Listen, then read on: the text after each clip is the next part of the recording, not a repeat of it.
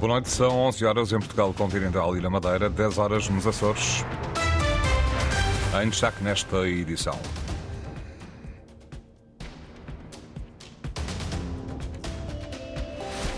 Bronze para Tiago Coelho no triplo salto e João eh, para Tiago Oliveira melhor no triplo salto e João Coelho ficou em quarto lugar nos 400 metros. Portugueses a brilhar nos mundiais de pista coberta em Glasgow. Por cá segue a campanha. Os repórteres da Antena 1 estão no rasto das comitivas. PS trouxe António Costa à campanha. PSD falou para os jovens. Bloco foi ao bolhão e a Iniciativa Liberal ao ar de Clube no Porto. Notícias, edição da jornalista Ana Isabel Costa.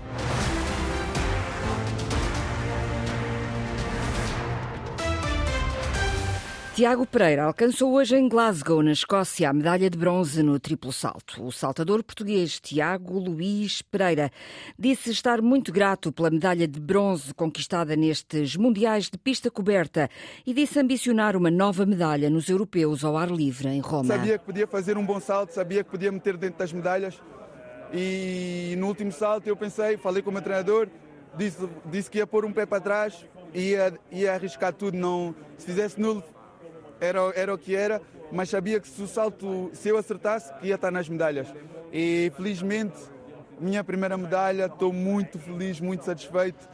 A felicidade de Tiago Pereira, pouco depois de ter alcançado esta medalha de bronze no triplo salto, depois de uma prova com quatro saltos nulos e uma marca de 16,74 metros no segundo ensaio, a garantir-lhe um dos oito primeiros lugares, o atleta de 30 anos saltou para a medalha no derradeiro ensaio ao rubricar a marca de 17,8 metros, um recorde pessoal em pista coberta. Também nos mesmos mundiais, João Coelho ficou em quarto lugar nos 400 metros. António Costa considera que a AD não está preparada para governar e diz que em tempos de incerteza internacional, o momento não é de arriscar em quem não tem experiência e em projetos que não resultaram no passado. O primeiro-ministro e secretário-geral do PS juntou-se hoje à campanha de Pedro Nuno Santos num grande comício no Porto, onde falou sobretudo para os indecisos e potenciais abstencionistas, a quem pede, João Alexandre, que deem uma oportunidade a Pedro Nuno Santos. Era um dos discursos mais aguardados da campanha socialista, mas perante as mais de 4 mil pessoas presentes no pavilhão Rosa Mota, António Costa começou por explicar que afinal não seria bem um discurso. Em vez de fazer um discurso, sobretudo uma conversa. Uma conversa com quem ainda não decidiu, disse o antigo líder socialista, que depois de defender que foi com o PS no governo que o país conseguiu ultrapassar várias crises, pediu uma nova oportunidade para o partido e para o candidato. Por isso eu gostava de perguntar àqueles que ainda não decidiram votar. Será que vale a pena, agora que as coisas começam a endireitar, fazer uma mudança sem segurança? Em vez de dar oportunidade ao Pedro Nuno Santos com novas ideias, mas sem mudarmos de rumo. Porque o momento, diz, não é para apostas de risco. Nem na repetição de soluções que já demonstraram que não funcionam, nem com experiências com quem não tem experiência. Precisamos é de dar outra vez a confiança ao Partido Socialista e fazer de Pedro Nuno Santos o nosso próximo Primeiro-Ministro. Pedro Nuno Santos, um político experiente, garantiu António Costa que vê na AD uma candidatura impreparada. A impreparação. E à procura de inspiração onde não deve. Primeiro, Cavaco Silva. Conseguiu ganhar eleições quando só havia uma única televisão em Portugal, que era, aliás, comandada pelo seu ministro adjunto. Depois, Durão Barroso. Percebeu que governar não ia inaugurar e achou que era melhor ir para Bruxelas. E ainda Pedro Passos Coelho. Eles dizem para o Chega sair pela porta, mas depois o Chega entra pela janela, contaminando-os a eles. Com o primeiro-ministro e antigo líder a animar as hostes socialistas e a aquecer a campanha. Temos que mostrar a força do PS e fazer de Pedro Nuno Santos o próximo primeiro-ministro do nosso país. O atual primeiro-ministro e ex-líder do PS na campanha do Partido Socialista, Pedro Nuno Santos, agradeceu os elogios e apelou aos indecisos que lhe dessem uma oportunidade. Luís Montenegro não quer os jovens a emigrarem. Numa piscadela de olho a esta franja do eleitorado, o líder da Aliança Democrática garante que os jovens são um dos pontos centrais do projeto de mudança que apresenta ao país. Num encontro com jovens, ao final da tarde, em Vila Nova de Famalicão, o líder da AD sublinhou que quer os jovens a produzirem em Portugal. Inês Ameixa. Festa animada com jovens e menos jovens para ouvir Luís Montenegro no mercado municipal de Famalicão. O líder da AD lembra as medidas direcionadas para os mais novos, a quem se dirige diretamente. Nós precisamos de vocês cá. Nós queremos que os jovens portugueses acreditem aqui no nosso país na nossa capacidade, porque eu não quero que vocês imigrem nem hoje nem amanhã. Num palco circular, colocado no meio de lugares sentados, falou também o líder do CDS-PP. Nuno Melo pede que os jovens lutem e não se resignem e deixa um alerta. Para a juventude deste país, mas para todas as gerações, a dos meus filhos, a minha e a dos meus pais, sinceramente, eu não gostava nada de ver em algum dia da minha vida a Mariana Mortágua, a Ministra das Finanças, porque lhes garanto que no dia seguinte o vosso futuro seria muito pior. De jovem para jovem, falaram ainda os presidentes das Jotas de PSD e CDS. Francisco Camacho, líder da Juventude Popular, recorre à gíria futebolística. Nós precisamos de um médio ala como Nuno Melo, que finta à esquerda os seus obstáculos e que assiste o grande ponta de lança da nação, Luís Montenegro, para fazer golo.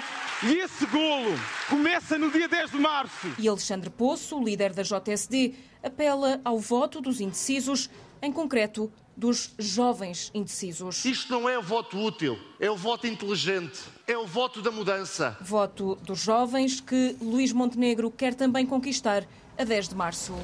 Os jovens que Luís Montenegro não quer que imigrem e Paulo Raimundo diz que está preocupado com os discursos anti-imigração. O secretário-geral do PCP, que falava num comício em Beja, defendeu que os direitos conquistados com o 25 de abril são para todos e considerou que os discursos racistas mais não fazem do que contribuir para o tráfico dos seres humanos. É que este discurso do ódio, este discurso do racismo, este discurso da discriminação são um contributo a todo o tipo de máfias, ao tráfico de seres humanos e a exploração que dão milhões e milhões a ganhar a quem não tem uma pinga de escrúpulos do ponto de vista na sua relação com um ser humano, daqueles que procuram, tal e qual como nós, uma vida melhor a que têm direito. Também aqui é preciso garantir os direitos a todos, independentemente de onde venham, independentemente da sua nacionalidade, Abril fez para todos os que cá estão e os que cá chegam, dê-lhes direitos e podemos exigir os deveres. Já esta noite em Santarém, o secretário-geral do PCP defendeu a atribuição de mais apoios à produção agrícola, criticando as opções da política agrícola comum e a ditadura da grande distribuição. A ameaça de chuva este sábado no Porto levou a comitiva do Bloco de Esquerda a alterar o trajeto da arruada prevista para a Rua das Compras, a Rua de Santa Catarina, e levou Mariana Mortágua até ao mercado do Bolhão, onde acabou a ouvir as queixas de alguns comerciantes. João Vasco. Somos com força. Com força, somos com força. A força e a determinação das vendedoras do bolhão não esmorecem, apesar da reestruturação do espaço lhes ter trazido dores de cabeça. Aqui nós não fomos ouvidos. A minha parede que eu tenho aqui é maior que a porta. O meu lugar era ali no meio. Fomos todos mandados para canto. E do canto onde está? Irmelinda Lopes. Irmelinda Lopes queixa-se do conceito do novo mercado, com muitas bancas apostadas em produtos para agradar aos turistas com preços elevados e que estão a afastar quem vinha ao bolhão comprar peixe, carne ou legumes. Nós não temos poder de compra para isto e estamos neste impasse. Os preços sobem muito e as pessoas não conseguem pagar os não preços. Não conseguem pagar, mas não somos nós, somos os preços que estão aí a ser funcionados, com mariscos confeccionados. Mariana Mortágua concorda com as críticas. A bocado as pessoas não têm onde viver, não conseguem pagar a renda da casa. As doutoras, as doutoras bem, olhai para, para, para. Vocês veem alguém do nosso povo?